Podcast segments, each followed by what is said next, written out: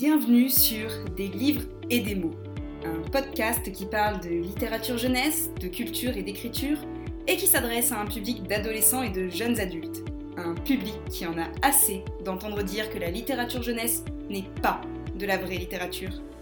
Ici, on oublie Maupassant, on relègue Balzac au placard, on laisse Proust avec ses madeleines et Zola dans sa mine, pour laisser entrer un peu de magie. On invite Pierre Bottero à boire un café, J. Caroline pour prendre le thé, et tous les auteurs qui nous ont fait rêver.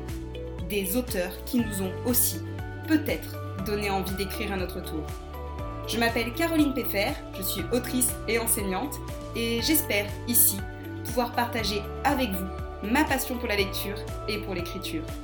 J'espère que ce podcast vous plaira et je vous souhaite dès lors une bonne écoute.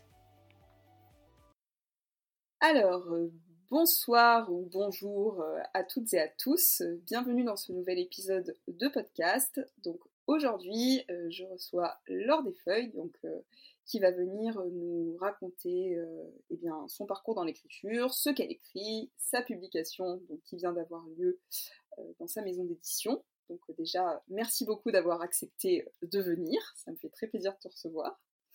Merci à toi.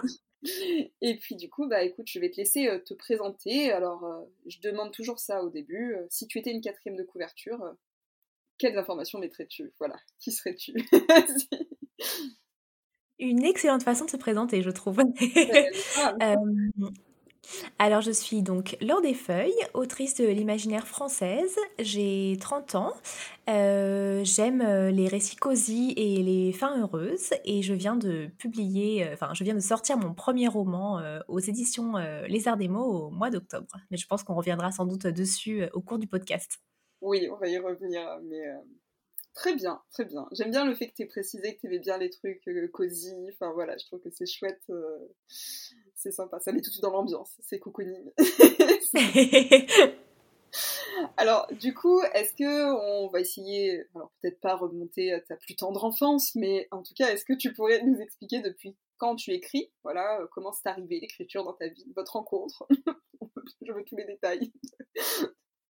Alors l'écriture, moi j'écris depuis vraiment très longtemps. Euh, mes premiers souvenirs d'écriture remontent, je dirais, à peu près à la primaire. Je pense que j'avais écrit une histoire, euh, forcément un truc très classique euh, d'héroïne qui se retrouve projetée dans un monde imaginaire où il lui arrive plein de choses. bon, on connaît, on connaît l'affaire, quoi ensuite, j'ai écrit des petites nouvelles au collège. J'aimais bien déjà à l'époque lire des nouvelles, donc là j'en ai écrit quelques-unes que j'avais montrées à mes copains copines, à mes profs et tout. Donc l'accueil avait été plutôt sympa. Et puis après, j'ai fait une grande pause entre tout le lycée, toutes les études sup et c'est, je dirais, à peu près un an après avoir commencé à travailler que là, je me suis vraiment remise à l'écriture bah, avec mon roman qui est publié aujourd'hui, en fait. D'accord, ok. Oui, donc du coup, effectivement, ça fait un, long moment que tu que écris. et mmh, alors, peut-être que tu, je me trompe, c'est parce qu'il me semblait t'avoir entendu dire dans un podcast que j'ai écouté que tu étais traductrice, non? Oui, c'est ça, exactement, je suis traductrice, ouais.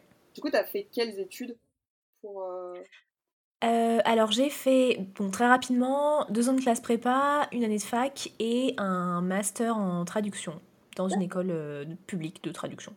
Et c'est de la traduction, c'est français-anglais? Enfin, c'est de l'anglais ou c'est... C'est de l'anglais et de l'espagnol vers le français.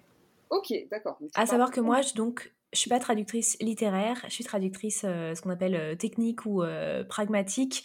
Donc c'est pas des livres, c'est plutôt tout ce qui va être bah, bah, tout ce qui est hors, euh, hors texte d'édition, en fait. Euh, donc, euh, ça peut être bah, tout ce que tu as besoin de traduire, en fait, des rapports, des articles, des sites internet, des comptes rendus, enfin, tu, tu vois un peu l'idée. Et tu travailles en, c'est en freelance ou tu es en entreprise pour faire ce genre de choses Je suis en freelance, ouais, exactement. D'accord, donc c'est eux qui viennent te trouver ensuite pour te proposer des contrats ou c'est toi qui... Oui, c'est ça, voilà, ouais, ouais, c'est ça. Bah, je travaille avec des clients, directement avec plusieurs clients qui m'envoient des traductions à faire. D'accord. Et, du coup, c'est pas un peu euh, compliqué d'avoir à la fois le côté écriture et le côté traduction? Parce que du coup, tu es tout le temps sur un écran. Ça te fatigue euh, C'est vrai que je suis tout le temps sur un écran. Après, euh, bah, ça a des avantages et des inconvénients, hein, comme tous les boulots. Euh. moi, par exemple, je pourrais pas être comme toi et parler à des, des êtres humains toute la journée. Ce serait vraiment beaucoup trop de contact humain pour moi.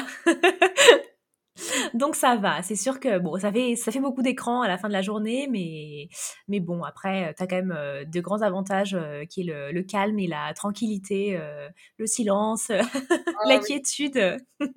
Là, tu, tu, tu me sors que des mots dont je rêve en ce moment, la quiétude, le silence. je te vends du rêve là. ah oui, oui.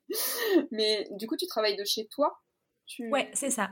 Ouais, ouais, exactement tu arrives à t'aménager des lieux un peu différents pour l'écriture et pour le travail Parce que si t'es chez toi, ça va être un peu compliqué pour passer de l'un à l'autre, non? Non, écoute, j'ai un bureau en fait et je fais tout sur mon bureau. Euh, avant, j'écrivais, euh, bah, avant j'étais salariée il y a quelques années et j'écrivais, je sais pas, sur mon canapé par exemple. Mhm. Mais c'est vrai que là, j'aime bien avoir un bureau euh, pour toutes mes activités qui se font sur, sur l'ordi en fait parce que bah, déjà niveau ergonomique, c'est mieux quand même d'avoir une chaise et d'être devant un, un, ordinateur. Et puis, bah, pour moi, l'écriture, c'est quand même quelque chose d'assez, on va dire d'assez professionnel euh, finalement. Donc, euh, même si j'en vis pas et que j'ai pas l'intention d'en vivre, mais en tout cas, le projet est quand même d'en faire quelque chose assez, euh, oui, assez pro, quoi. Donc, en fait, ça me dérange pas d'avoir le même espace pour traduire et pour écrire. D'accord, donc tu considères l'écriture, oui, quand même comme un travail, ou en tout cas comme une discipline peut-être auquel tu t'astreins pour pouvoir... Oui, voilà, c'est ça, parce que c'est vrai que c'est quand même... Moi, je suis pas de ces autoristes pour qui l'écriture, euh, ça va vraiment être quelque chose de euh, une nécessité ou tu sais des, des gens qui bah je sais que enfin j'ai cru comprendre que toi par exemple euh, c'était vraiment tu pouvais vraiment te mettre à fond dans un projet et ne pas en décrocher pendant des jours et des jours moi non l'écriture ça va vraiment être comme un temps on va dire de travail entre guillemets où je fais, si je fais mes deux heures deux heures et demie par jour je suis vraiment très contente quoi et je suis loin de faire ça tous les jours Mais après, euh, moi, ça me plairait hein, de réussir à justement euh, faire en sorte que ce soit euh, juste deux heures par-ci, deux heures par-là. Tu vois, je trouve que c'est chouette. Enfin, moi, ça me plairait beaucoup parce que moi, je suis un peu jusqu'au boutiste quand je commence quelque chose. tu vois, là, il y, a deux jours, je, me suis lancée, j'ai repris un ancien texte, je me suis dit, oh, faudrait que je le reprenne. Mais en fait, du coup, je n'ai fait que ça pendant trois jours. Alors que je m'étais dit, oui, je vais le faire progressivement. Le progressif, ça n'existe pas, en fait. Chez moi, progressif, c'est si je commence à écrire, c'est foutu en fait. Bah, je pense qu'on aimerait tous et toutes un peu avoir euh, ce qu'on n'a pas finalement, euh, tu sais, parce que c'est vrai que les autoristes, on va dire jusqu'au boutiste, vraiment passionnés, ils vont se dire oh j'aimerais bien quand même savoir me mesurer et tout. Et moi c'est vrai que j'aimerais bien au moins une fois pour un projet avoir cet élan euh, qui fait que tu restes collé à ton texte et tu écris un premier jet en un mois. Euh. Moi c'est vrai que je suis plutôt du côté élan de la force quoi. Donc euh, je me dis oh, quand même une fois ce serait bien d'être un peu vraiment prise dans le ce flow là créatif. Après, c'est ça qui est amusant aussi, c'est ça que je trouve ça bien avec les gens qu'on côtoie un peu sur, sur Instagram de manière générale, qui écrivent, c'est de voir que finalement, au fond, on arrive tous à aboutir, enfin globalement, à un projet fini. Et pourtant, on n'a pas pris tous le même chemin. Mais... Ça, c'est sûr. non, mais c'est bien aussi parce que c'est vrai que, comme tu dis, on est toujours en train de se dire Ah ouais, mais moi je suis trop lent, ah moi je suis trop rapide. Mais au final, si à la fin tu es satisfait de ce que tu as fait, c'est pas grave en fait. C'est. Il n'y a pas une bonne ou une mauvaise façon de faire les choses finalement. Oui, oui, non, mais je suis d'accord avec toi. Euh, c'est vrai que ça sert à rien euh, quand on est jeune autoriste de se mettre la pression en disant non moi je fais pas comme si alors que machin il fait comme ça et que la personne est super euh, réussie vachement euh, bah en fait ça se trouve sa façon de faire euh, c'est juste pas la tienne en fait donc une fois que tu as trouvé ta façon de faire je pense que ça soulage d'un poids quand même oui oui je pense que c'est ça. Après c'est sûr que ça met du temps à comprendre enfin, et puis les réseaux sociaux nous poussent à la comparaison sans cesse aussi. Bah oui bien sûr. Et ok donc du coup, pour rester justement sur ce côté, euh, sur euh, comment t'écris, euh, sur le rythme, ça tu viens de nous en parler, mais du coup, en termes de construction d'univers, parce que j'ai cru comprendre, du coup, t'écris de l'imaginaire, oui. pas autre chose que de l'imaginaire? Non, pas pour l'instant. Ok, et du coup, comment, comment ça se passe pour toi pour ouais, ton, ton processus d'écriture Est-ce que tu construis l'univers avant? Comment tu réfléchis? Enfin voilà, comment tu, tu, mets tout ça en place? Ou est-ce qu'au contraire, tu écris au fil de l'eau euh, Alors, ce que les gens appellent jardinier ou architecte, euh, moi je suis pas très case, alors du coup j'ai un peu de.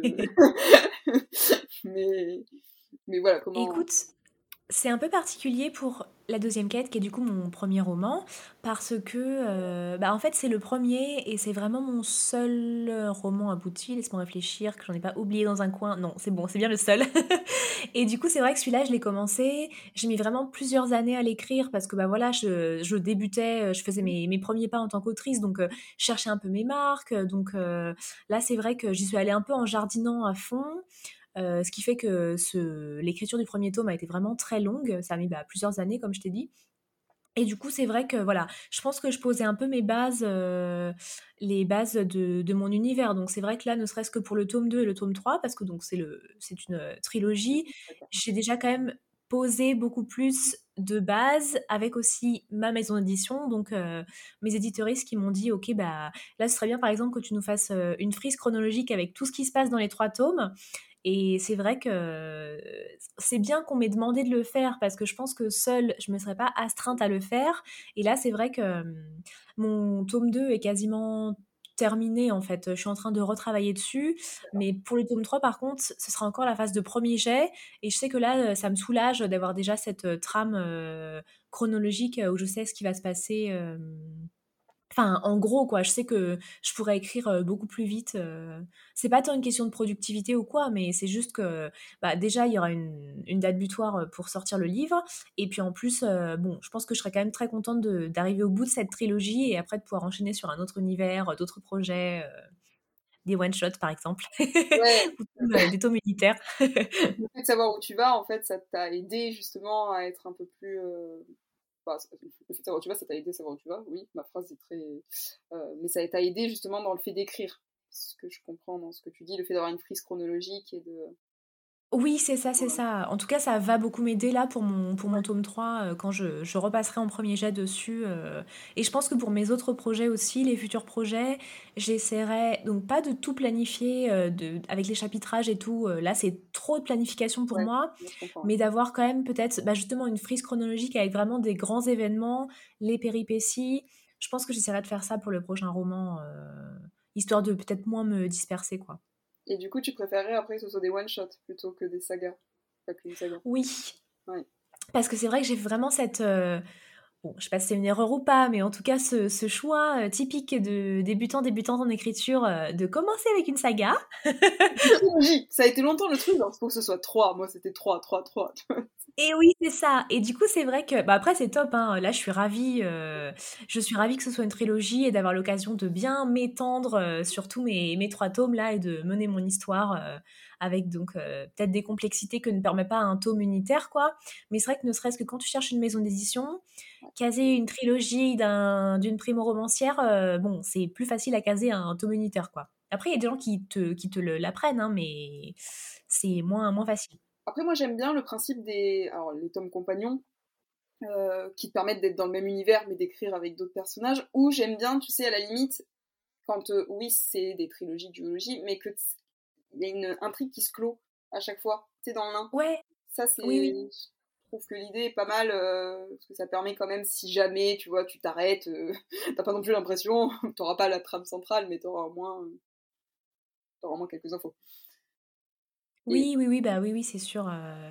Ouais, non, mais là, je pense que les sagas, euh, je, je vais, je vais raccrocher euh, pour un temps. non, bah, c'est déjà bien. Là, t'auras démarré avec une trilogie, donc tu t'étais déjà challengé dès le début quand même. Oui, oui, oui, c'est sûr, c'est sûr. Effectivement.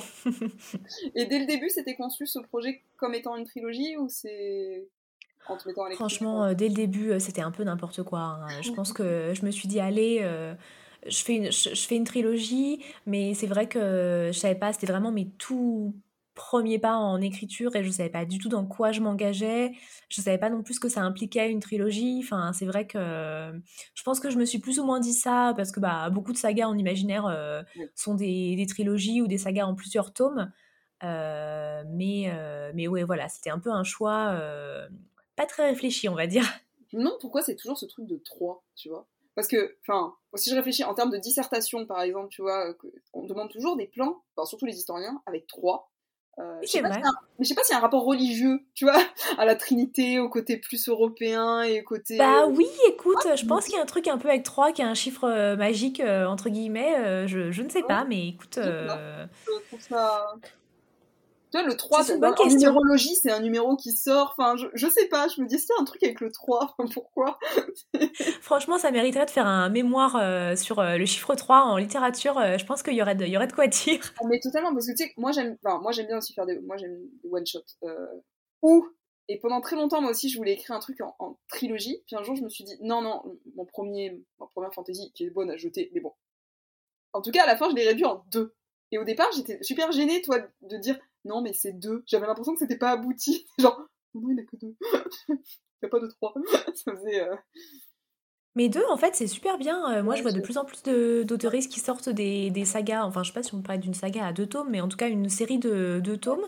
Et je trouve que côté lectrice, bah, c'est un peu rassurant, en fait, parce que tu dis, ok, bon, bah, deux, puis après, euh, c'est bon, quoi. c'est fini. Ouais, et puis je pense que ça. Enfin, tu vois, par exemple, autant il y a des séries que j'ai commencé dans les débuts, et du coup, même si après il y a eu plein de tomes, ça va. Mais quand tu démarres quelque chose où tu sais qu'il y a déjà beaucoup, beaucoup de tomes, des fois, ça freine aussi pour lire. Euh, oui, oui, euh, moi je sais que ça me freinerait en tout cas maintenant. Euh, tu, tu me dis commencer une saga, elle a 10 tomes, euh, je fais non, je pense que non, je, je, passe mon tour. Bah, tu vois, quand j'étais j'étais ado, je lisais Les Chevaliers d'Émeraude. Enfin, mmh aujourd'hui, typiquement, il y en a 25 milliards avec enfin, franchement, je le démarrerai jamais, tu vois, alors que j'avais commencé avec le 1 et il sortait au fur et à mesure. Donc, du coup, mais oui, mais c'est sûr que ça peut freiner, effectivement. Alors que 2, tu, dis, bon, ça va, 2, c'est encore faisable, 3, ça va encore, et puis après, je trouve que c'est beaucoup quand même. Et, et pour, euh, bah, pour revenir justement sur euh, ton, ton, roman dont tu nous parles, la, deuxième quête, euh, est-ce que tu peux nous, nous pitcher l'histoire? Voilà, De quoi est-ce que ça parle? Alors, la deuxième quête, c'est l'histoire. Donc, c'est une. donc, c'est le premier tome d'une euh, trilogie, comme nous l'avons dit. C'est de la cozy fantasy. Peut-être qu'on euh, expliquera après euh, ce qu'est. On explique maintenant ce qu'est la cozy fantasy? Si tu veux, j'ai mis un point d'interrogation, donc on peut mettre maintenant, comme ça, ça permet d'entrer. Alors. La cozy fantasy, c'est donc une fantasy qui est plus, moi j'aime bien dire à hauteur humaine en fait. Donc c'est de la fantaisie qui est beaucoup plus axée sur les relations interpersonnelles, donc entre les personnages, euh, plutôt que par exemple l'épique fantasy où là euh, les enjeux c'est euh, sauver le royaume, sortir l'épée magique qui va tuer le, le grand dragon pas gentil. donc là voilà en cozy fantasy, euh, donc euh, c'est pas qu'on s'ennuie, enfin en tout cas euh, j'espère, mais voilà ça va être des enjeux qui vont être moins élevés, donc plus voilà des enjeux à hauteur de personnage et avec souvent une ambiance qui va être si ce n'est joyeuse, lumineuse et si ce n'est joyeuse, en tout cas assez paisible, on va dire. Donc, donc voilà, c'est ça, la cozy fantasy. Et donc la deuxième quête s'inscrit dans ce genre, dans ce sous-genre qu'est la cozy fantasy. Et ça raconte donc l'histoire d'Emma, qui est fiancée à un héros. Et en fait, euh, peu de temps avant leur mariage, son héros de fiancée euh, reçoit un appel du roi pour euh, participer à une mission mystérieuse.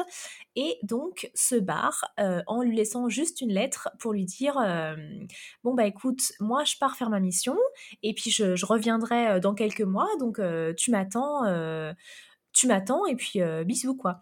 Et donc euh, mon héroïne n'est pas du tout contente et elle va euh, se lancer à la poursuite de son fiancé pour lui prouver que bah elle peut aussi justement participer à des aventures avec lui et qu'elle a bien l'intention de participer à celle-ci quoi. Et la deuxième quête raconte donc, eh bien justement la deuxième quête de mon héroïne qui court après son fiancé pour essayer de lui remettre le grappin dessus. Et après, bah, il faudra lire le livre pour savoir si elle y arrive ou pas et ce qui va lui arriver en chemin, quoi donc la première quête, c'était le fiancé qui était parti. Voilà, c'est ça. C'est plein de choses en fait, la première quête. Euh... c'est plein d'interprétations en fait, finalement. Ça peut être plein de choses. Oui, voilà, c'est ça. Je préfère ne pas trop euh, dire avec euh, euh, de façon catégorique la première quête, c'est ça. Je laisse les lectrices se faire leur idée. Ok, d'accord. Bah écoute, en tout cas, ça donne vachement envie de le découvrir. Ça, ça donne une ambiance effectivement qui est. Euh, en fait, ça me donne. Un... Chaque fois que je vois ta couverture sur passer, je me dis, ça a l'air trop mignon. Tu sais, l'impression. Moi, j'ai l'impression que les gens ils vont tous se réunir pour boire du thé autour et qu'ils vont passer un bon moment. Mais c'est le terme cozy fantasy, ça me donne cette impression, tu sais, de t'es dans une petite maison, euh, euh, avec des gens que t'aimes bien. Je pense que le côté humain que tu, mettais en avant, peut-être. Joue aussi. Oui, oui, oui. Ouais, ouais, bien sûr. Après, moi, dans ma cozy fantasy, c'est parce quand même je pense, un peu plus de choses que dans d'autres cozy fantasy. Euh, par exemple, avec mon héroïne qui se déplace, euh, elle bouge beaucoup, elle fait beaucoup de rencontres, elle est sur la route, donc il lui arrive des péripéties et tout. Mais c'est sûr que l'ambiance générale est assez, euh, ouais, assez joyeuse et douillette et, et, heureuse, quoi. Bah, après, en même temps, c'est intéressant, tu vois, tu dis, il se passe quand même des choses. C'est vrai qu'on a, je pense que certaines personnes, peut-être, après je peux me tromper, peut-être peuvent résumer effectivement certains genres en disant cozy fantasy, il se passe rien, effectivement, ils sont dans une maison, ils boivent du thé. Alors que bon, euh, il peut se passer des choses tout en étant dans une ambiance joyeuse et mignonne. On n'est pas non plus euh, obligé de faire du Game of Thrones. Enfin, c'est... Oui, bien sûr, bien sûr. Après, c'est sûr, donc voilà, moi je dis donner sa chance à la cozy fantasy. Après, c'est sûr qu'évidemment, si les gens sont amateuristes de dark fantasy avec beaucoup de scènes violentes, une intensité qui est super élevée, bon, a priori, la deuxième quête, ça oui, des relations toxiques. c'est important les relations toxiques. Avec un peu toxique. c'est important. Attention. Oui, si vous aimez les bad boys euh, ténébreux et les relations toxiques, euh, je pense que la deuxième quête, ça va pas, pas être pour vous. Désolée. ténébreux, je suis triste. du coup, le, le, fiancé, il est, c'est pas un bad boy. Mince.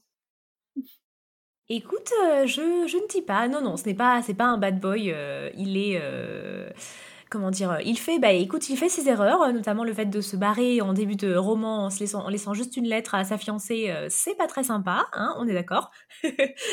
Mais écoute, euh, après, bon bah, les, les lectrices euh, diront s'ils arrivent à lui pardonner ou pas. D'accord, ok. Bon, bah, en tout cas, c'est très intriguant, toute cette. donne envie tant de, mieux. De très bien. c'est le but. ah bah écoute, tant mieux. Bah alors justement, tiens, en parlant de en parlant de vente, parlons argent. Non, non, c'était pas ça. Euh, est-ce que tu peux du coup un peu plus nous parler de la maison d'édition? Euh, Alors, je, pourquoi je fais le lien avec l'argent? Ce n'était pas dans ce sens-là. C'était dans le sens, euh, du coup, comment comment on peut faire si on veut acheter ton livre? Parce que j'ai vu que effectivement, le Lézard des mots, c'est une maison d'édition qui est pour le moment, en tout cas, pas encore distribuée en librairie. Donc, mais est-ce qu'ils sont en impression à la demande? Ou est-ce que c'est un système différent de distribution? Euh, parce que j'ai vu sur leur site, tu peux l'acheter, ça oui. Ouais. Et après, comment ça se passe en termes de distribution et...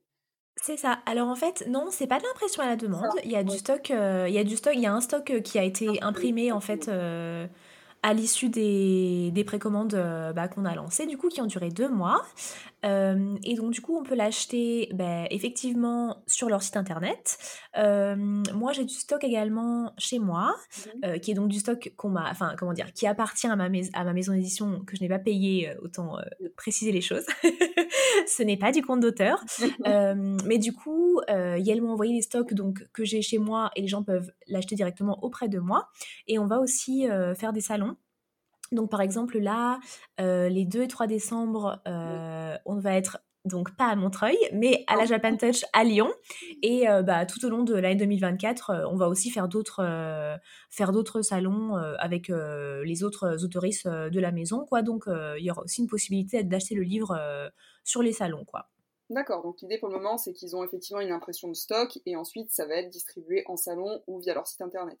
Ou toi. C'est ça, exactement. Ok, euh, voilà, très intéressant, comme ça les gens sauront où aller acheter ton livre. C'est important.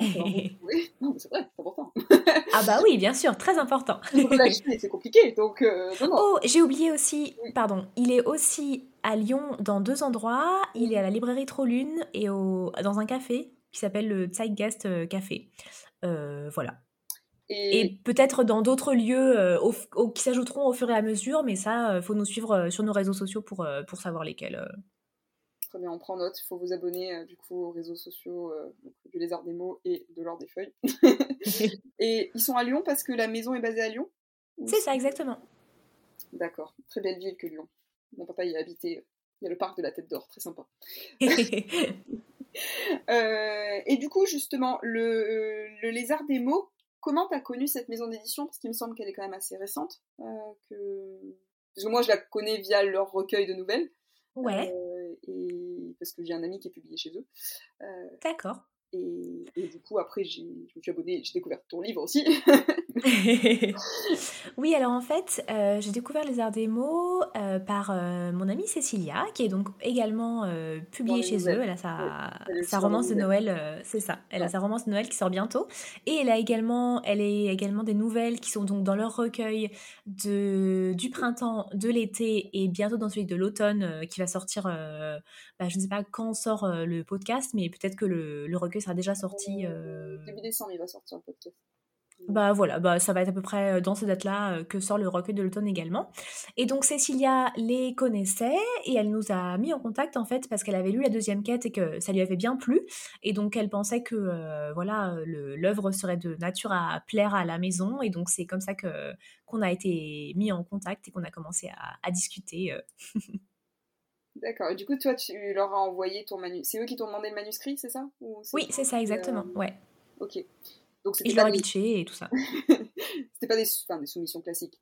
Il n'y avait pas d'ouverture d'appel à texte à ce moment-là pour que tu envoies. Euh, oui, voilà, c'est ça. Bah, moi, c'est passé par ce biais, en fait, euh, que voilà, Cécilia m'a contacté, elle m'en a parlé, et du coup, euh, je, je, leur ai écrit, et elles m'ont dit qu'effectivement, elles étaient intéressées par le texte, donc je leur ai envoyé, je leur ai envoyé par ce biais.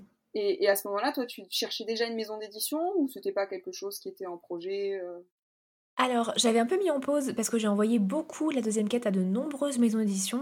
Donc, dans les premières à qui je l'ai envoyé, euh, une version qui était moins aboutie, on va dire, euh, que celle que j'ai envoyée à Les Arts Démo, parce que forcément, ben, à force de te prendre des refus, tu dis ok, tu, tu sais, tu retravailles, tu retravailles. Euh, je comprends. tu comprends, tu vois ce que je veux dire? Et donc, donc j'avais fait une première vague d'envoi qui n'avait rien donné c'est à l'issue de cette première vague d'envoi que j'avais mis le texte sur Wattpad en fait et que j'ai créé mon compte Instagram. Euh, après, j'ai retravaillé le texte. J'avais fait une deuxième vague d'envoi qui n'avait rien donné non plus. J'avais eu des refus.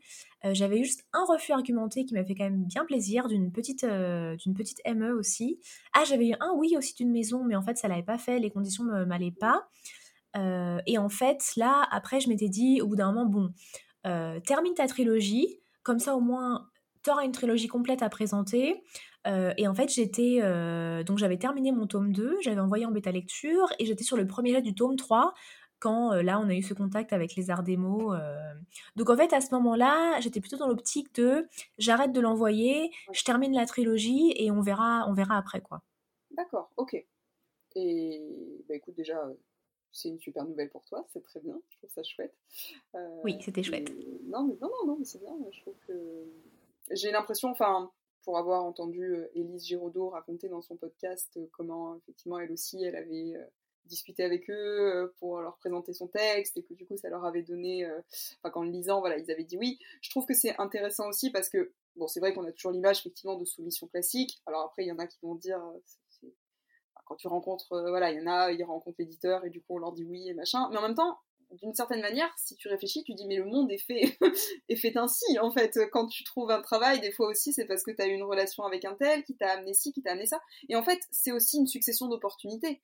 C'est pas la première fois que tu as envoyé, hop, euh, tu as rencontré l'éditeur et c'est arrivé. Finalement, des fois c'est aussi parce que tu as eu des noms que tu finis par rencontrer un tel qui te dit tu as oui. Donc ça, mais c'est ça exactement en fait. Euh, et moi c'est vrai que je crois beaucoup au réseau. Enfin, j'y croyais beaucoup, comment dire, sur le plan professionnel. Donc mon activité de traductrice, euh, là, euh, quand je, je, me suis mise en freelance pour trouver mes clients et tout, bah, comme ça faisait déjà quelques années que je travaillais en tant que traductrice, j'ai vraiment direct pensé à, bah, je vais demander à machin, je vais demander à machine, est-ce que tu connais quelqu'un, Et en fait c'est comme ça que j'ai trouvé mes clients en tant que traductrice indépendante, mais en fait, un, je sais pas, un peu bêtement, j'avais pas fait le lien avec l'écriture et en fait, j'avais vu un jour une story d'un auteur qui parlait de ça, qui parlait du réseautage et qui disait que bah en fait, à force de traîner un peu dans le milieu de l'écriture, si je puis dire, il avait eu des connaissances, des contacts et tout ça, et qu'en fait, on n'en parlait pas assez de ce réseautage en écriture. Et en fait, j'ai vu sa story et je sais pas, ça a fait vraiment tilt dans ma tête. Je me suis dit, mais oui, en fait, si tu le considères comme une activité professionnelle, euh, bah bien sûr qu'en fait, ça va compter le réseau et les, contacts que tu, que tu te fais. Euh. Et c'est vrai qu'en fait, je trouve qu'on a un peu parfois ce cette idée de l'écriture comme quelque chose d'à part, enfin en tout cas c'est ce que moi je pensais, ou genre paf tu vas envoyer ton manuscrit et euh, en gros si tu n'envoies pas par ce biais, c'est un peu comme si T'avais eu du piston ou quoi Oui, c'est ça. Mais en fait, c'est du réseau. Enfin, c'est du réseau. Oui, ça peut être du piston en un sens, mais en fait, c'est du réseau finalement. Donc, oui, mais ce qu'on appelle, enfin, ce qu'on appelle du piston entre guillemets, ça vient pas, enfin, ça ne te tombe pas du ciel non plus finalement, c'est aussi une forme de travail, même quand euh, finalement tu as des gens où on va dire ils sont publiés parce qu'ils ont une communauté, mais ils se sont pas réveillés un matin avec une communauté en fait. que je sache, les gens ils sont pas venus comme ça d'un coup s'abonner. Et, et comme tu dis, moi aussi j'ai eu vraiment cette impression cette dernière année, parce que avant j'envoyais des textes, voilà, et je me disais, tu sais, oh c'est le truc de l'élu qui reçoit son oubli de son texte, et bon, ça ne marchait pas. Euh, et en fait, plus je rencontre des gens dans les salons, plus effectivement tu te crées un réseau et j'ai même des, enfin j'ai commencé à avoir des, toujours des noms, mais argumentés. Et je pense qu'aussi c'est parce que maintenant il y en a certains, ils savent qui je suis. Donc quand tu mets un visage aussi sur un nom, je pense que tu as, un contact différent aussi qui s'établit au-delà du texte. Et même si je pense que le, je vous espérais qu'à la fin, l'éditeur choisit ça pour ton texte et non pour ta tête. Mais en même temps, je me dis, c'est quand même une relation qui se crée entre l'éditeur et l'auteur. Enfin, moi, je vois, si je sais pas, si, bon, ce n'est pas le cas, je n'ai pas d'entreprise et de salariés, mais je me dis en même temps, tu peux pas enlever le biais relationnel. Si la personne, ça le fait pas, ça le fait pas. Enfin, c'est pas être méchant, même si elle a toutes les compétences, tu vois, c'est bah oui, parce qu'en plus, tu passes tellement de temps à travailler sur ton texte bah avec euh, ton éditeur ou ton éditrice. Je me dis, après moi, je ne suis pas du tout côté euh, donc il euh, faudrait en avoir un ou une en interview pour voir à quel point ça joue. Mais c'est vrai que j'imagine que si tu sens que ça va pas coller au niveau personnalité, tu dis, ok, la personne, faut que je travaille des mois avec elle sur un texte. En plus, parfois, c'est pas toujours. moi, j'adore la phase correction édito, mais c'est vrai que c'est quand même reprendre des choses, faire des suggestions aux gens, euh, leur, dire, leur dire non pour certains trucs. Enfin, tu vois, ça peut être. Euh, donc, si déjà tu pars sur une base qui a l'air compliquée, je pense que tu peux te dire oula, ça se trouve, la personne, elle va refuser toutes mes corrections édito, ça va être un enfer de travailler avec elle. C'est vrai que ça peut. Et après, je dis pas non plus qu'il faut avoir genre euh, une approche euh, super euh, utilitariste et opportuniste des gens que tu rencontres avec les dents qui rayent le parquet et tout ça. Hein, c'est pas ça. Mais c'est juste qu'en fait, je pense juste faut pas sous-estimer ce côté. bah, ce côté, voilà, tu fais des rencontres. Bah, le côté humain, en fait, tout simplement. C'est ça. aussi partie finalement du. Parce que je pense qu'on reste vraiment sur ce mythe en France de ouais, t'es l'auteur élu qui euh, touché par la grâce de l'écriture. et alors, on est peut-être touché par la grâce de l'écriture. On reste artiste. Mais euh, voilà, enfin, bah justement, on parlait, tu disais, faudrait peut-être avoir une éditrice. J'avais reçu une éditrice sur le podcast qui disait que, et ça m'avait vachement surpris, qu'elle recevait des textes de personnes qui, dans leurs lettres, expliquaient que leur texte était merveilleux, fantastique, euh, et que quand elle leur répondait, ben non, qui en gros lui disait que déjà c'était une femme, donc euh, ça expliquait qu'elle n'ait pas compris leur génie et leur art. Mais moi je me dis, mais à quel moment déjà t'envoies ça à l'éditeur après? Tu vois, à quel moment tu te dis mon texte est tellement génial, genre j'ai tellement confiance en moi, que vas-y, j'explique à l'éditeur qu'en fait c'est lui le problème. Même si tu le penses, tu le fais pas. Enfin... oui, oui, c'est ça. Euh, c'est vrai qu'il faut quand même. Euh, oui, il faut quand même se mettre à la place des, des éditeuristes, quoi. Après, ça ne veut pas dire non plus qu'il faut dire oui à tout et absolument euh, être reconnaissant euh, par le simple fait qu'on te publie. Euh, ça, non, hein, c'est certainement pas. Hein. Mais c'est vrai que si déjà tu sens que tu as une bonne relation avec quelqu'un et que tu connais la personne, bah, c'est des biais qui sont humains, en fait. Oui, et puis je parle du principe qu'à un moment, si tu cherches un éditeur, c'est que tu veux que ton texte soit amélioré. si tu veux travailler dans ton coin, enfin, aujourd'hui, il y a l'auto-édition quand même qui est... Alors, qui reste très compliqué, qui demande beaucoup de travail, mais qui est accessible. Donc en fait, euh, si tu cherches un éditeur et que tu veux refuser toutes ces corrections éditoriales, euh, cherche un imprimeur, pas un éditeur. Oui. bah oui, c'est ça. Et bah justement, en parlant, tu disais que toi t'aimais bien la phase correction éditoriale, que comment ça s'est passé là euh, pour tu leur, enfin comment ça s'est passé en fait tout simplement le travail éditorial sur le texte, est-ce qu'il y a eu beaucoup de choses à changer, voilà comment ça s'est Comment ça s'est passé Bah, écoute, il y a eu, euh, comment dirais-je, on l'a peaufiné en fait. Euh, il n'y a pas eu tellement, comment dire, il n'y a pas eu de changement majeur mmh euh, dans le texte, c'est-à-dire que les gens qui l'ont lu sur Wattpad, c'est la même histoire si tu veux, il n'y a même pas eu de, comment dire, de grosses péripéties supplémentaires ou quoi, mais c'est juste que on a résolu des quelques petites incohérences, on a forcément bah, peaufiné aussi la forme parce que bah, c'est sûr que c'est mieux d'être à plusieurs pour voir toutes les formulations qui vont pas, l'éthique de langage dont moi je me rendais pas compte, même si j'essayais de, t'essayes d'être vigilante, mais bon forcément c'est ton texte donc voilà tu te rends pas compte. Et puis on a ajouté bah, euh, mes éditoristes euh, pensaient que ce serait bien d'ajouter par exemple un bout de prologue pour que ce soit plus clair, donc j'ai ajouté un bout de prologue, on a ajouté un épilogue, euh, enfin donc voilà, c'est plutôt quelque chose, c'était plutôt de l'ordre, on va dire, du polissage pour que le texte soit vraiment tout beau quoi. Et c'est ça que moi qui me fait super plaisir parce que bah mon texte, euh, sans du tout penser qu'il était parfait, euh, je l'aimais quand même vachement bien euh, au départ. Mais c'est ça que je trouve qui fait plaisir de voir que vraiment tu vas le rendre aussi beau qu'il pourrait être quoi.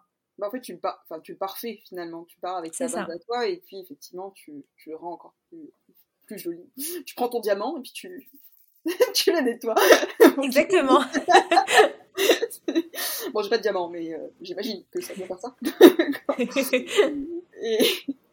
et, du coup, euh, bon, ça c'est l'aspect plus euh, du coup de l'intérieur du texte, mais comment est-ce enfin, comment vous avez travaillé aussi sur ta couverture, comment, voilà, comment elle a été pensée sur tout le travail plus graphique? Il y a, y a des illustrateurs, illustratrices qui sont passés sur le, il y a un illustrateur, ouais, ouais, complètement, qui a fait la couverture.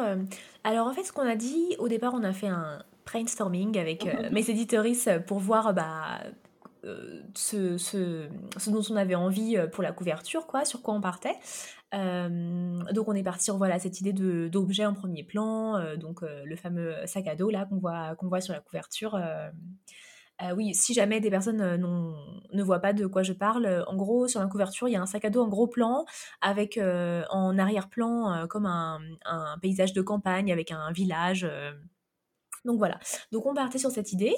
Euh, ensuite, ce que j'ai fait, parce que moi, donc j'ai un iPad avec Procreate, euh, je dessine un, tout petit peu. J'ai fait comme un croquis en fait pour euh, donner à comment dire une direction à l'illustrateur, enfin de ce que j'avais en tête quoi. Mais c'est vraiment un croquis moche. Hein. C'était juste voilà avec des, des formes et des petites flèches pour dire ok là là il y a ça, là il y a ça. Donc on a envoyé ça à l'illustrateur et en parallèle euh, pour qu'il ait une idée de la gamme de couleurs euh, que j'avais en tête, euh, je lui ai envoyé plusieurs couvertures d'autres livres de Cozy Fantasy pour lui dire bah voilà c'est un peu cette gamme de couleurs là c'est ces tons de couleurs là qui me plaisent. Et donc il avait le croquis il avait les couvertures un peu de référence quoi enfin comme un, un mood board de couverture finalement. Et puis bah après il s'est mis au travail il s'est mis au travail à partir de ça. D'accord ok. Donc oui t'avais quand même donné une une direction effectivement sur ce que tu voulais. Euh, et là, de ce que j'entends, c'est toi qui as fait du coup un croquis un petit peu. Euh, la maison d'édition, t'avais fait des propositions ou c'est vraiment toi qui es parti sur ton idée de base euh, non, c'est ça. Bah, comme je te disais, on avait discuté avant de ce qu'on voulait et je leur ai dit bon, bah, ok, on part sur là-dessus. Je vous fais un croquis pour vous montrer l'image un peu que moi j'ai en tête et comme ça, ça donnera une direction à l'illustrateur pour qu'il puisse, voilà, direct lui faire un beau truc quoi. À partir de mon croquis, il l'est. C'est le même illustrateur pour tous parce que ça, se ressemblent quand même globalement dans les teintes et dans le, style. Oui, bien sûr, ouais, ouais. c'est le même illustrateur euh, qui s'appelle donc euh, Akage Sensei. Euh, si jamais, il a aussi les réseaux sociaux, donc si vous voulez le suivre, si son travail vous plaît. Mais, euh, mais ouais, c'est ça exactement. Euh, bah, c'est ça qui plaît à mes éditoristes, en fait, c'est le côté euh, un peu unité graphique de toutes les œuvres de la maison. C'est vrai que quand elles sont toutes à côté les unes des autres, c'est vachement joli, enfin, je trouve. oui, tu les reconnais. Enfin, du coup, tu l'associes parce que là, j'ai vu le la couverture du recueil de l'automne et effectivement en fait tu l'associes tout de suite à la maison d'édition et les arts des mots c'est ça le style de dessin effectivement tu, tu l'associes directement Ouais, ouais, ouais. Euh, donc c'est vrai que c'est vraiment sympa. Euh, c'est chouette euh, pour, pour la ME de pouvoir bosser avec un illustrateur comme ça, qui, de pouvoir se suivre mutuellement et de pouvoir donner un peu comme, pas une charte graphique, mais tu vois, un peu un univers, un univers graphique reconnaissable, quoi. C'est quand, même, quand même sympa. Et, et toi, ton... alors là, du coup, ils vont te publier ta trilogie. Du coup, tu as signé pour les trois tomes ou tu re-signes au fur et à mesure? Oui, c'est ça, ouais, ouais, c'est ça. Elles m'ont, elles m'ont pris, euh, elles m'ont pris les trois tomes euh, d'un coup. D'accord. Et du coup, tu aurais pour euh, idée après de poursuivre avec eux ou, ou de retenter des soumissions autre part ou... c'est peut-être un peu Franchement, dans le futur. écoute, je verrai. Déjà, je vais terminer ma trilogie. je vais publier la trilogie. Ce sera très très bien. Et puis après, euh, bah, je verrai quelles seront nos envies respectives en fait. Euh, moi, les textes sur lesquels j'ai envie de travailler, euh, ça se trouve bah, si la trilogie euh, s'est aussi bien passée que là, ce début de premier tome, euh, et qu'après, euh, faut aussi que de leur côté, les textes les intéressent. Donc, en vrai, je pense que on en rediscutera quand la trilogie sera, sera terminée et j'aurai un nouveau texte à présenter, ce qui ne va pas forcément être tout de suite. Déjà la trilogie, t'as raison. Chaque chose... Moi, je, je, suis trop loin en fait à chaque fois. Tu sais, c'est oui mais plus tard, oui mais après, oui mais après. c'est parce que toi t'es rapide. Moi, comme je suis lente, je me dis vraiment ok, un livre à la fois. non, c'est vrai, c'est vrai. Euh, on a eu une discussion avec ma meilleure amie sur ça hier, parce qu'on parlait des. Je lui disais, mais moi, quand j'écris, euh, mes phrases, elles sont courtes. Enfin, elles sont courtes. Mm. Je suis... Bah, après, je suis très attachée au rythme. C'est comme si je faisais des compositions de musique. Alors, peut-être parce que j'ai mm-hmm. fait de la musique pendant 7 ans, je sais pas. Mais j'aime beaucoup le la rythmique, en fait, des phrases. Alors qu'elle est beaucoup plus dans des phrases longues, littéraires. Et elle me dit, non, mais c'est parce que toi, tu veux aller vite. C'est simple et efficace. C'est vrai, il y a peut-être un peu de ça aussi. et, euh, et, du coup, euh, je sais que, enfin, je sais, on en a parlé là, euh, le Lézard des mots publie des, des recueils de nouvelles. T'as déjà essayé de participer ou c'est pas un truc qui t'intéresse, toi, les nouvelles ou l'écriture alors du coup, moi j'ai une de mes nouvelles qui va sortir dans le recueil de l'automne, là, qui, qui sort donc début décembre. c'est la seule fois où j'ai participé. Je n'ai pas donc euh, après, elles ont un recueil de nouvelles euh, qui est sur le thème de l'hiver, donc euh, qui va sortir bah, cet hiver, logiquement. j'ai pas participé à celui-là parce que bah il y, avait quand même beaucoup de contraintes.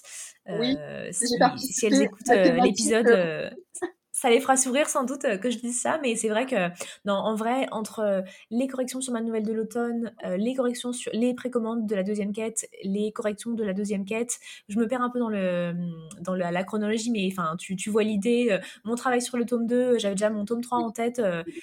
moi, voilà, comme je te dis, j'écris lentement, donc si je rajoute encore des choses, je vais jamais arriver au bout de ma trilogie. non, non, t'as as raison, vaut mieux se. Et puis, alors, je, te rejoins sur ça parce que moi, j'ai participé pour l'appel à texte de l'hiver. Mais ouais. j'ai souvenir, j'étais en, j'étais en cours, non, j'étais en intercours. J'avais une heure de trou au milieu et je lisais, tu sais, les critères. Et j'envoie ça à bah, un copain qui est dans le, qui a publié sa nouvelle dans le recueil de l'été. J'ai excuse-moi, t'as compris? Parce que est-ce que, est que je comprends rien? J'étais là, je, je comprenais rien. Je comprenais, tu vois, mais je me disais comment tu peux faire un lien avec tout ça? Enfin, tu vois, j'étais là genre c'est euh, ok, ok. Donc franchement, j'ai fait un truc, je me suis dit, euh... ils vont rire quoi, genre c'est what the fuck, enfin, ça ressemble à rien. je me suis dit, bon, c'est pas grave. Bah, c'est stimulant la contrainte en un sens, mais c'est vrai que quand t'as beaucoup de contraintes, ça peut être pas mal de se poser avec euh, ta feuille et ton papier ou ton, ton clavier et ton écran et dire, ok, il faut que je colle, faut que ça colle dans ça, ça, ça, ça, avec euh, les 10 critères là, et puis après. Euh, c'est stimulant, effectivement, c'est super intéressant, je trouve que ça, fait du challenge, mais en même temps, c'est tu fais non mais ça ça va pas ensemble quoi comment tu veux faire ça? Bah, en même temps, ça évite aussi de faire des hors-sujets, euh, parce que moi, je sais que j'avais une fâcheuse tendance à faire des hors-sujets euh, quand j'envoyais des, des nouvelles à des appels à texte. Euh, je pense que j'aime bien le côté, tu sais, tu prends un peu un sujet et puis tu, tu le détournes ou tu joues avec. mais du coup, ça me faisait que, bon, bah, c'était hors-sujet, quoi. Donc là, au moins, avec toutes les contraintes, tu dis, bon, si je les respecte toutes, je vais essayer de vraiment de d'y arriver, quoi. ouais, ouais, non, non, c'est vrai qu'effectivement, là, c'est difficile d'être, enfin, c'est difficile d'être hors sujet. le sujet, effectivement, est tellement, enfin, je sais pas, si tu t'es mis à écrire sur, sur des petits oiseaux dans les arbres, tu vois bien que t'étais pas. quoique, quoique. Il y a peut-être matière. Quoique. Si c'est en hiver, euh, pourquoi pas. Hein. En hiver, euh, voilà, avec. Euh, c'était Tabula Rasa, celui-là m'a beaucoup fait rire. mais. non. Et. Ok. Donc, je suis d'accord, effectivement, c'est bien. Se focaliser sur un projet à la fois. tu parlais, bon, enfin, on a parlé du coup là de la sortie de ton, de ton livre, euh, j'ai vu que tu avais fait. Alors, je ne sais pas si. Je vais, le mettre au pluriel, mais peut-être que je me trompe. En tout cas, j'ai vu que tu avais fait une dédicace. Donc, est-ce que tu as fait des dédicaces Je ne sais plus, mais je me rappelle d'une, en tout cas. Non, c'était bien une dédicace. Euh. Et du coup, comment ça s'est passé? Voilà, la première fois euh, Est-ce que c'est un truc que tu appréhendais, que tu attendais Enfin, voilà, comment, Bah, ça s'est vraiment super bien passé. J'appréhendais pas du tout, mais en même temps, je savais qu'il y allait avoir mes éditoristes, euh, plus une amie qui était venue en soutien moral. Donc, bon, j'étais vraiment super, super entourée, quoi. Et puis, bah, de toute façon, j'avais vraiment aucune attente parce que je savais que j'en suis pas encore à un point de ma carrière où je déplace des foules de personnes pour venir me voir en dédicace, quoi. Et en plus, c'était à Lyon. Euh, sachant que Lyon, je connais pas vraiment beaucoup de gens à Lyon, et en plus, même niveau Instagram et tout, j'ai pas l'impression qu'il y ait tant de gens que ça à Lyon. Je sais pas pourquoi, mais en tout cas. Euh, il y en a beaucoup en région parisienne. Bah oui, c'est ça. Donc si ça avait été en région parisienne, peut-être que j'aurais eu plus d'attentes en mode bon, euh, au moins venez me voir quoi, tu vois. Mais là, c'est vrai qu'à Lyon, je me disais bon, s'il y a des gens qui viennent, ce sera super. Et si personne vient, bon bah au pire, on papotera tout l'après-midi quoi. sachant que en plus le matin, en fait, donc j'ai dédicacé l'après-midi et le matin, j'ai dédicacé en fait les ouvrages que les gens avaient précommandés où ils avaient pris une dédicace et qui devaient de toute façon partir, bah, qui devaient être expédiés aux quatre coins de, de la France Donc je savais de toute façon que je venais pour ça, ça me faisait super plaisir de le faire. Donc après l'après-midi, c'était vraiment que du bonus quoi. Donc il y a eu quelques personnes qui sont venues euh, récupérer leur, euh, leur livre en personne euh, et puis bah voilà quoi, c'était vraiment vraiment très calme. donc je pense que les prochaines dédicaces, il pourrait y avoir que plus de monde, enfin j'espère. Moi je te le souhaite, je te le souhaite surtout. C'est parce que ça, ça, peut être long effectivement s'il n'y a pas trop de monde. Bah, si t'es tout seul ou toute seule, oui, c'est sûr que ça peut être très long, quoi. T'es là. Euh... T'avais les éditoristes avec toi? Euh, Ouais, c'est ça, exactement. donc, en fait, on a juste euh, discuté tout l'après-midi et puis on a discuté aussi avec les personnes qui étaient venues, qui du coup venaient exprès pour les arts démos, en fait. Et donc c'est ça qui a fait vraiment que c'est passé super vite et c'était vraiment vraiment très chouette. Donc moi c'est tout ce que je demande en fait, quelques personnes sympas en attendant la gloire, euh, peut-être un jour dédicacé à Montreuil et d'avoir des tickets pour moi, on sait pas. Sûr, hein. on sait pas de quoi la vie est faite, euh, mais, je pense effectivement le fait que tu les éditoristes qui soient avec toi, euh, parce que moi, j'ai pas fait beaucoup de dédicaces et de salons dans ma vie, mais j'ai toujours été toute seule. oui. La maison d'édition n'organise pas ce genre de choses. Mmh parce que toi, c'est eux qui organisent les dédicaces ou c'est toi qui démarches, enfin qui devrais démarcher techniquement bah, là, c'était organisé par les Arts Démo, en fait, parce que c'est vraiment, on va dire, mini-événement de lancement de la deuxième quête. Euh, tout ce qui est salon et tout, euh, elle s'en charge. Après, euh, moi, je peux aussi démarcher, essayer de trouver des librairies, des trucs pour organiser des, dédicaces. Euh, je pense que je le ferai peut-être en 2024, mais là, c'est vrai que entre la sortie et les trucs, c'était tellement, il y avait beaucoup beaucoup de, choses déjà. Donc, je verrai en 2024 s'il y a des moments où je suis un peu plus, j'ai un peu plus de temps, c'est un peu plus, un peu plus cool. Je pense que j'essaierai de le faire moi aussi de mon côté, mais mais voilà, donc ça peut être les deux en fait. D'accord, ok. Donc oui, bah en même temps, les libraires ils peuvent le commander le livre si tu fais. Oui, bien sûr, ouais. oui. D'accord. Et quand tu es allé à Lyon, c'est les déplacements, c'est eux qui t'ont fait venir, c'est eux qui prennent tout en charge ou c'est comment ça? Non, non, ça c'est moi, c'est moi, euh, c'est moi qui ai, qui ai payé le, billet de train. Euh. Comme c'est moi qui leur ai proposé de, de venir, du coup, euh, parce qu'au départ, Yael pensait m'envoyer les exemplaires que je devais dédicacer et qui enfin qu'elle devait après renvoyer derrière mais moi je me suis dit bon c'est un peu bête je viens, tant qu'à faire, autant venir, comme ça on se voit, on se rencontre et tout. Euh, hein. donc, euh, donc voilà, euh, j'ai payé, mes, payé mes billets de train et également bah invité à, déjeuner. Après, enfin en même temps, moi je vois par exemple la maison d'édition avec qui j'ai signé pour ma romance historique Imaginary Edge, c'est pareil, ils me disaient les déplacements, bah c'est nous, enfin c'est pas eux qui les payent, eux ils prennent en charge effectivement le repas éventuellement si on doit rester sur place.